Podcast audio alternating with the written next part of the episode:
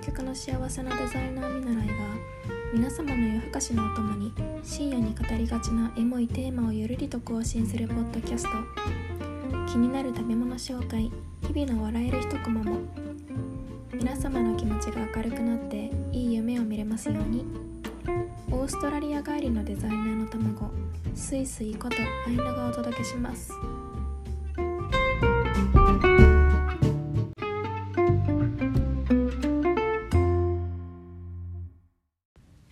さんこんばんは。スイスイです。お久しぶりって感じだ。いや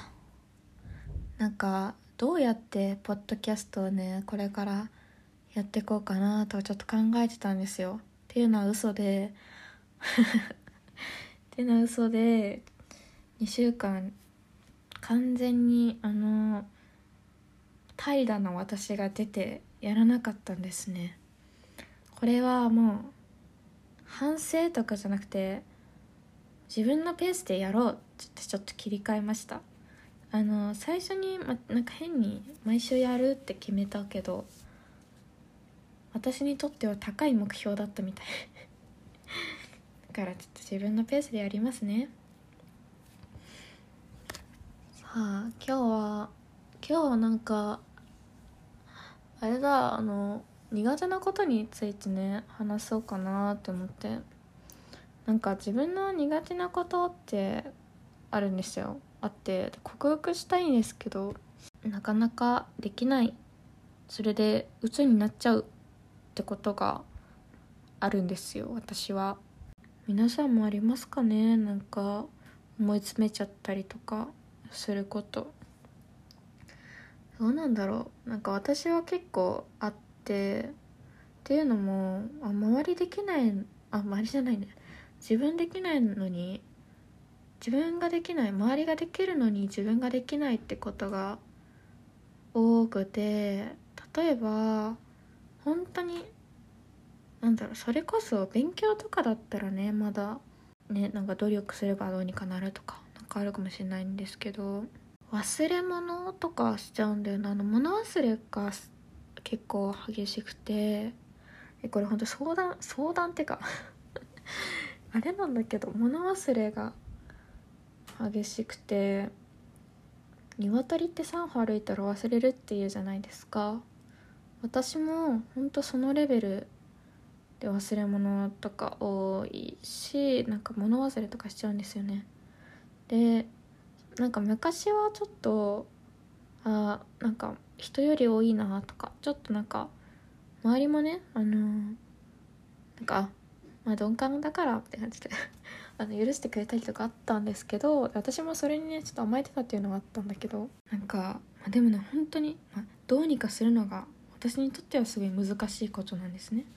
なん私も病気なんじゃないかなと思ってたぐらい本当に。なんか、まあ辛くてうつんでね。なんかそうなっちゃうと、まあ、自分がねこうごめんなさいって感じになっちゃうんですよね。いろんなことに対して。なんかあ私でもうこれもできないんだ。こんな私だからできないんだってだんだんねこううつの負の連鎖というかのに入っちゃって。もうね本当にもうね死にたいの一歩手前ぐらいまでなった時があったんですよね。本当にねつい最近なんだけど。あの、まあ、つい最近っていうかつい最近までずっとだったんですけどそれがあのちょっとね考え方が変わったのがまあなんかそのいろいろと調べたんですよね私それを。でまあそしたらねなんかあの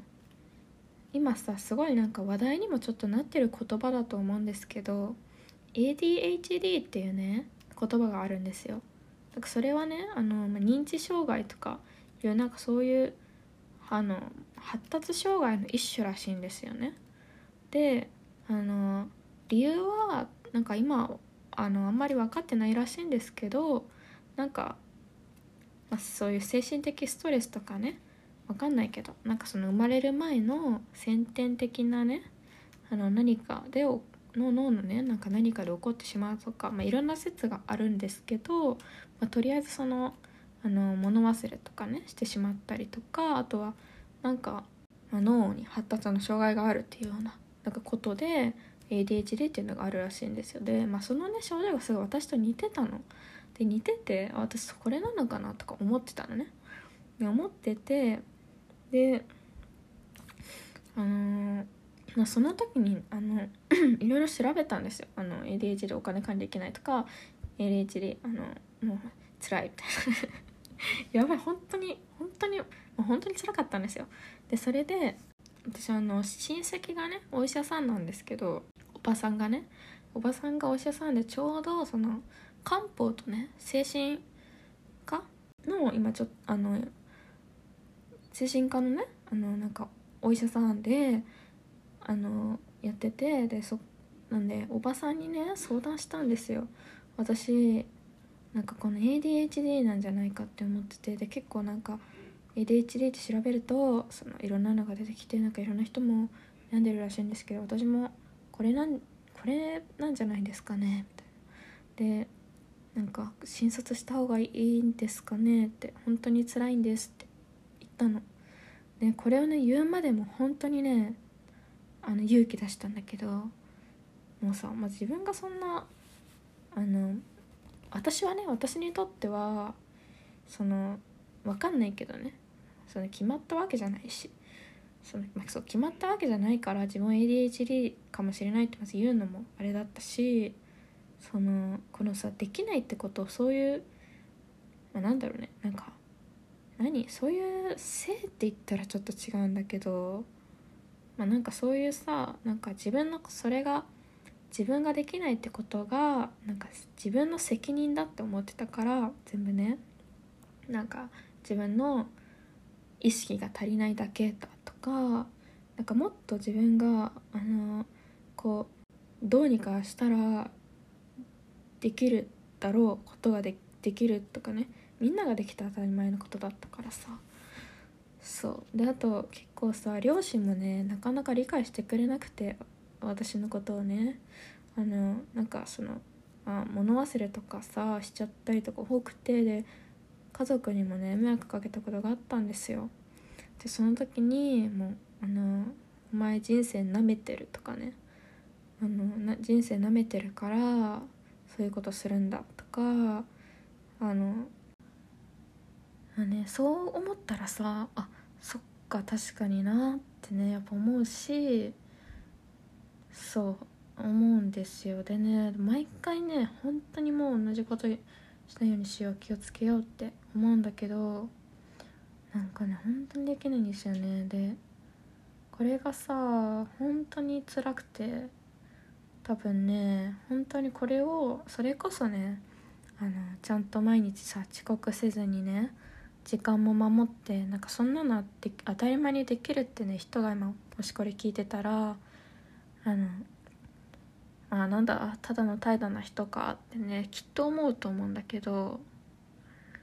うんなんかそう思われてもねもう仕方ないと思う。思うけどでもね私にとってはねすごいそういうことをするのはあの難しいことでね。であのちょっと辛かったですね。で自分なりにねでもそういうのって周りにね迷惑をかけてしまうからそう改善しようって考えてたんですよ。でなんかそろそろね本当に一人じゃねやっぱ改善できないなって思ったんですよ。だからおばさんにね声をかけたっていう。あのめっちゃさおばさんに説明した理由がすごい長くなっちゃったわ。もっと簡潔に話そうと思ったのに。めっちゃおばさんに話そうと思ったところまでの理由がすごい。長くなっちゃったんですけど。まあそんな感じでおばさんに相談したんですよ。そしたらおばさんがあのなんかねあの人にはそのできるできできることとできないことがあってであのなんかその私がね物忘れしてしまうとかその何か周りができることができないってことはね私のせいじゃないんだよってあの言ってくれたんですね。でその時にね初めて認めてくれ認めてくれた人なんですよおばさんが。その,、まあ、そのままでいいんだよって。なんかでそれを聞いた時になんか今までずっと自分のせいだって全部ねそれが本当にそうだったとしてもね、まあ、そう思ってたからそのなんかねあなんかこれなんかそう自分の自分をこう責め続けなくてもいいんだって思ったんですねおばさんの言葉に。そう。でなんかだからその私はおばさんがね私は私のだからできないこともね逆にあるしその人にはねそのできることできないことっていうのがあってでたまたまね私はみんなができることがそのできないにすることが難しいってだけ。で私は私で別に他のねあの人にを助けられるくらいの何かできることがあるよっていうふうに言ってくれたんですよ。でねそれがすごいちょっとね心に響いてでなんかあそっかってなんかねすごい楽になったんですよ。だからまあねおばさんもねあの優しさで言ってくれたんだと言ってくれたかもしれないしね。本心だったかもしれないし、まあ、それは分かんないんだけど。まあとりあえず救われたんですね。私はそれに。まああのー、以前さ ADHD って調べた時にいっぱいいろんなの出てきたって言ったじゃないですか。でなんかいろんな人が悩んでるんだなって思ったって言ったと思うんですけど。なんかねそういう人もそのおばさん私がねおばさんに救われたみたいな感じでね。救われる前みたいな感じでねきっとねあの悩んでる本当に鬱になる人もねたくさんいるんじゃないかなって思って調べてみたんですねちょっと。そしたらねやっぱりねそういう、まあ、世で言う、まあ、ADHD とかってねそのなんだよねなんかねあれなんだってあの周りの人一見さやっぱ平らになっちゃうんだよねあのどうしても。こうみんなやっぱりさ特に日本人はねすごいよ。あのね毎日ちゃんと時間守ってきっちりとやって洗濯物もきっちり畳んで。いや本当にねすごいんですよね。でなんかねなんかその中にねいるとねやっぱそういう多数多数の人がそういう中にねいるとねそうどうしてもねそうじゃないって人はね平らに見えちゃうしね周りの人もね自分ができることだから。ね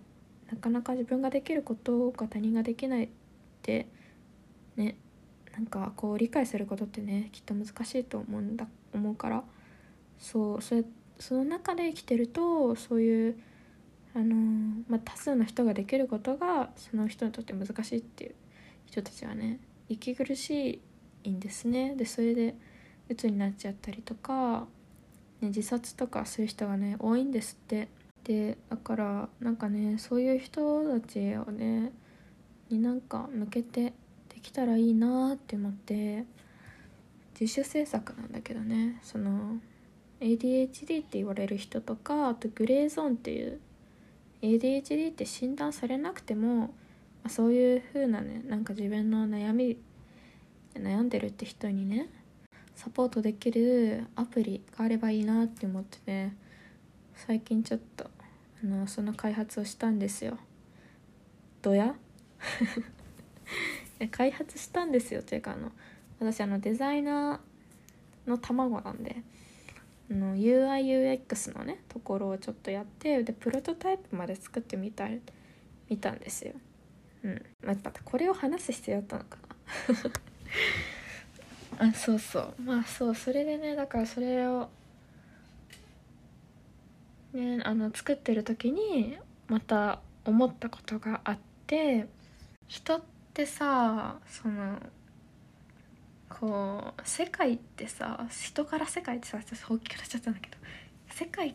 てさこうなんだろうなんか多数派のね多数の意見。すいませんあのなんか録音切れちゃってたみたいなんで声質もしかしたら変わったって思うと思うんですけど途中から今撮り直してます。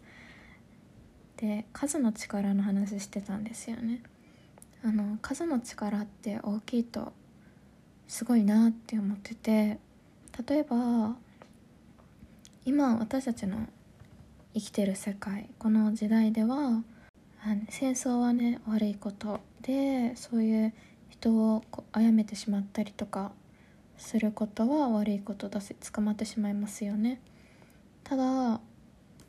戦争をする国が大多数だった時代っていうのは特に日本ではさあの、まあ、戦争のねために国のために命を捧げるっていう人たちも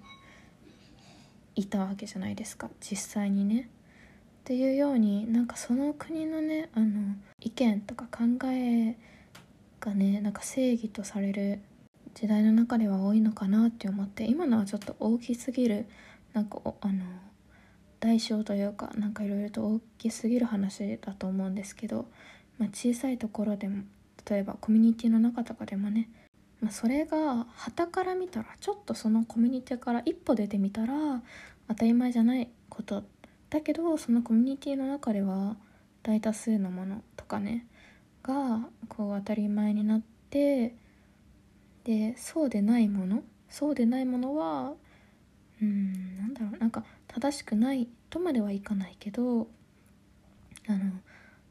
大多数の人に何か特に嫌なその人たちが嫌な思いをしたりとかその人たちに危害を与えるようなものは省かれてしまう。そういうなんかことが多い世の中なんじゃないかなって思っててあのオーストラリアにいた時の話なんですけどあのね、まあ、バス停で待つじゃないですか。でバス停でさ時刻表に書いてあるじゃないですか。何時何分に来るって。でもね何時そのねちょうど来た試し1回もないんですよ。20分30分は余裕で遅れてでもうね当たり前なんですよねそれが。おかしいじゃん。おかしいじゃんというかさいやおかしいじゃんってもこの考えがあのなんだろうその私のね中の偏見かもしれないんだけど来るじゃん。じゃあ来るじゃん。だってそんなさ何時何分って時間があったら来るじゃないですか。でも来ないんですよ。来るじゃんじゃないの。来ないんです。で来ないんですよ。でそれを友達に話したんですよねオーストラリアの。そしたら「来ないに決まってんじゃん」って言われて「えピ時間ぴったりに行ったの?」って逆に驚かれて。そうでその時にこれカルチャーショックってカルチャーショック？カルチャー？カルチャーなのか分かんないけど、まあ、とりあえずその私が今まであの当たり前だって思ってた正しかったって思ってたようなことがここでは当たり前じゃないんだ。この世界ではこれは違う。むしろ私が当たり前だって思ってることがマイノリティなんだって思ったらなんかねすごい衝撃だったっていうかそういう経験をしたことがあります。だからなんか一概にその正しい正しくないとかこれは普通これは普通じゃないとかそういうのってねそもそもないんじゃないかなってうんなんかそう思いますなんかそういうことに改めてその自主制作で作ってる時にねなんかどんなメッセージを伝えたいかとかも考えるんですけどなんかそういうの考えてる間に、うん、思って自分の中でなんかあそういうことなんじゃないかなっていう気づきがあってあったんですよ。でなんかそういう気づきをしたらその今まで自分があの自分を責めてたものっていうのがなんか責めなくていいんだなってその苦手な苦手だって受け入れていいんだって思ったんですよ。これできないってことが当たり前できないってことがその当たり前のことができないってことが当たり前ん？当たり前のことができないっていうことをその周りと比べて責めるんじゃなくてその自分はこれができない。その周りよりもできないとかじゃなくてもできないんだって。なんかそれは悪いことじゃない。受け入れていいんだって思ったの。で受け入れられたんですよスッて。そのそれが受け入れられる前そう思う前は認められなかったからね自分を。その受け入れることもできなかったし責め続けてたけどもう責めなくてもいい。とりあえず私はこれはできない。でもそれは別に悪いことじゃないよって。受け入れたらなんかねスッて受け入れることができてででもそれはあの今ね私の生きてるこの日本ではねあのそれができるってことが当たり前って人たちが多いからね。その中で生きていくためには私もある程度あのじゃあこうできないできない人はできないできないなりにじゃあどうしたらいいかなって次に考える考えるようになりました。なんかねそれはそれができなくて責めてた時もどうしたらいいんだろうって考えてたんですけどそれを受け入れてから考えるのと受け入れられないで考えるのだと、うん、なんか心のまず重さがね違ったっていうのもあるし周りに助けを求められるようになったっていうのがあってだから周りもその周りにこう話せるようになったからサポートしてもらってで話せなかった時よりもこう何サポートしてもらえたしね。っていうとこがあったからなんかみんもしそれを悩んでる人がいたらそのそれは悪いことじゃないから自分じゃあ自分は何ができるかなって考えてでむしろ自分のあ自分こういう側面もあったんだなって受け入れてあげた方がすごい楽になりなりますよ。うんなりますよ。でなんかでできないことはじゃあ自分がねじゃ他にその自分のできることは何かなって考えればいいだけだしだからそんなにあのもう重く考えなくてもいいんだよってすごいもし悩んでる人がいたら伝えたいなって思いますね。めっちゃ伝えたいと思いますねとか。超他人事みたいに言っちゃったけどでも全然そんな他人事なんて思ってなくて。なんかあのゲーテって知ってます？ゲーテあのなんか18世紀とか19世紀のあのポエム書いてる人。詩詩書いてる詩をね書いたりとかしてたりあと文学とかあのいろんななんかね外交官とかもやってたらしくてなんかそういう多彩な方だったんですけど、ね、ですごいあのドイツの、ね、人であのドイツのその18世紀17世紀のドイツってあのなんかあのなんだヨーロッパ市場主義みたいな感じであのねまあ、他の中国とかペルシャとかもさそれぞれ素晴らしい文学があったわけですよ。あのねそれぞれ中国もさ「西遊記」とかそういうねなんかすごい大きな文学の社会あったし歴史も長くてねであとペルシャもあのあったんですよいろいろあの「呼ぶ」っていうなんかそういうあの素晴らしい文学があったんだけどでもドイツのね当時のドイツの大多数の人たちはその他のねアジアと以外アジアヨーロッパ以外の文学っていうのをねすごいあの受け入れるのが受け入れられなかったんですよね当時のドイツの方たちは。でもその中でもゲーテはそういうあのアジアだからとかヨーロッパじゃないからっていう偏見を捨てももう一切持ってなくて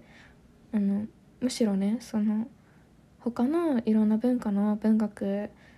にすごい興味とか関心を持っててでいろんなねあの知識を得てでそれを自分の文学詩にもねあの投影させたっていうところですごいあの今もねあのその作品があの素晴らしいって言われてるものが多いんだけどでなんかそんなゲーテって本当に素晴らしい人じゃないですか。あのそんな大多数がそういう偏見とかをねまだ持ってた時代にそういうのを一切持たずに自由とね好奇心だけであの周りのそういうものにあの何染まったりとかせずに自分の意思を貫き通せるっていうすごいかっこいい人だと思うんですけどただ一方ですごいね女関係 女性関係があのだらしないというか人であの、まあ、奥様がいらっしゃるのにあの年下のねもう何十歳も下の人と恋愛したりとかあとは60歳になってから10代のね女の子にラブレター書いて振られて大泣きするとか なんかそういうヘタレなねなんかなんかエピソードとかもあってそんなんさ逆に私たち、まあ、私からしたら考えられないわけですよ。なんかそういうさ天才って言われる人たちでもなんかその誰が見てもええ何だらしなみたいな思うようなね一面があるんですよ。でもだからそう考えたらあの今自分ができないって思ってることはあのそれでなんかでもその側面だけ見るんじゃなくて自分は他にもいろんな側面を持っててでできることがねきっとある。でであるからなんかそうだから自分をそう蔑まないでほしいなって思うしあとはなんかそういう他人にもさその誰だってその苦手なこととか得意不得意とか適正分野があるわけですよ。だからなんか、まあ、これ私もねすごい気をつけようって思ってることなんですけど普段から。だからなんか自分がこれができるっていうことを相手もできることだってだから思わないで相手をちゃんとよく見てでそれがなんか苦手なことなんだなって思った時にじゃあ他の側面を見る見てみるとかその一面だけでその人を決めないとかなんかそういうことってすごい大事だなって思いますね。はい。いや最後が雑なのよ。恥ずかしいのか分かんないけど。はい、あ、そうなんですよ。だからまあそうだから気が気軽にっていうかなんか別にそんなもういいんだよいいんだいいんだよ。い いんだよって思いますね。うん。だからもしなんか悩んでる人いたら大丈夫ですよ。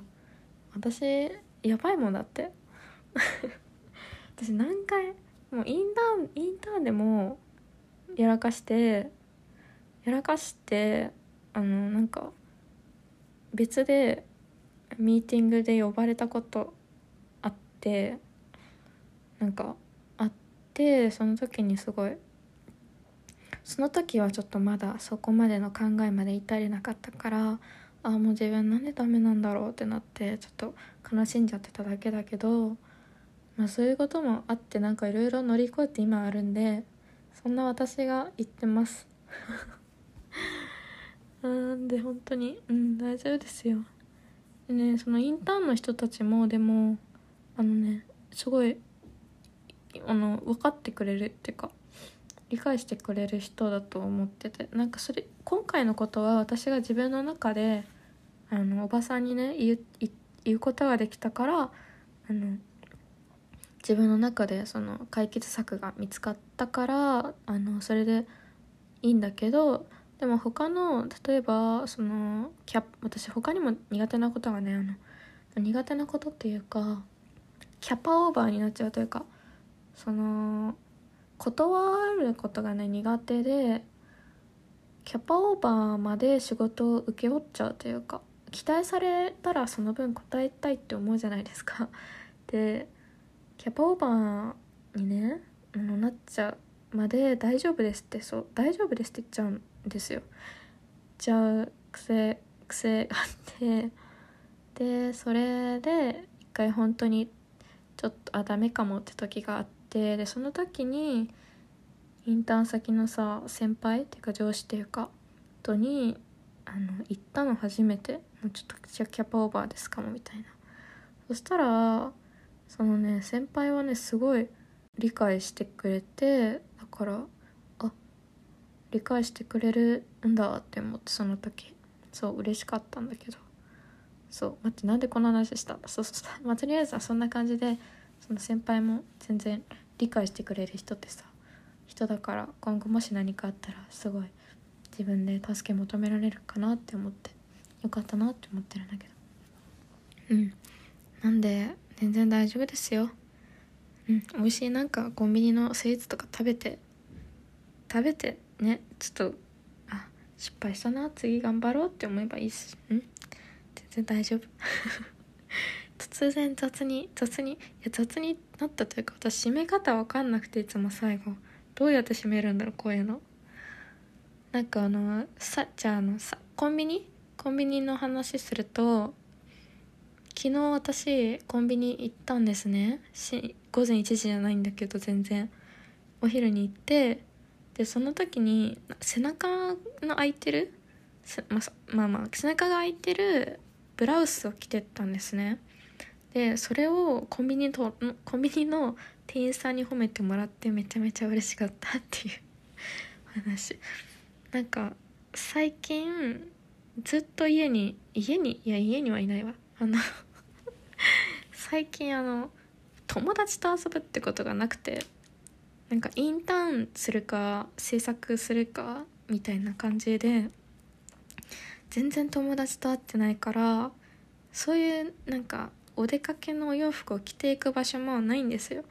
コンビニぐらしか悲しいんだけど。それで着てったんですね。そしたらそれを店員さんが褒めてくれてなんかめちゃめちゃ嬉しかった。なんかだからちょっとおしゃれになんか最近また頑張ろうって思った。っていう。全然コンビニのご飯は関係ないんですけど。そう思ったんですよ。ねなんでコンビニ行って行って美味しいもの食べて幸せになりましょう。皆さん。こんな感じで。ね今日も皆さんがいい夢を見れたらと思います。また次も自分があげられたらあげます。いや絶対あげます。じゃあ今夜も皆さんがいい夢を見れますように。おやすみなさい。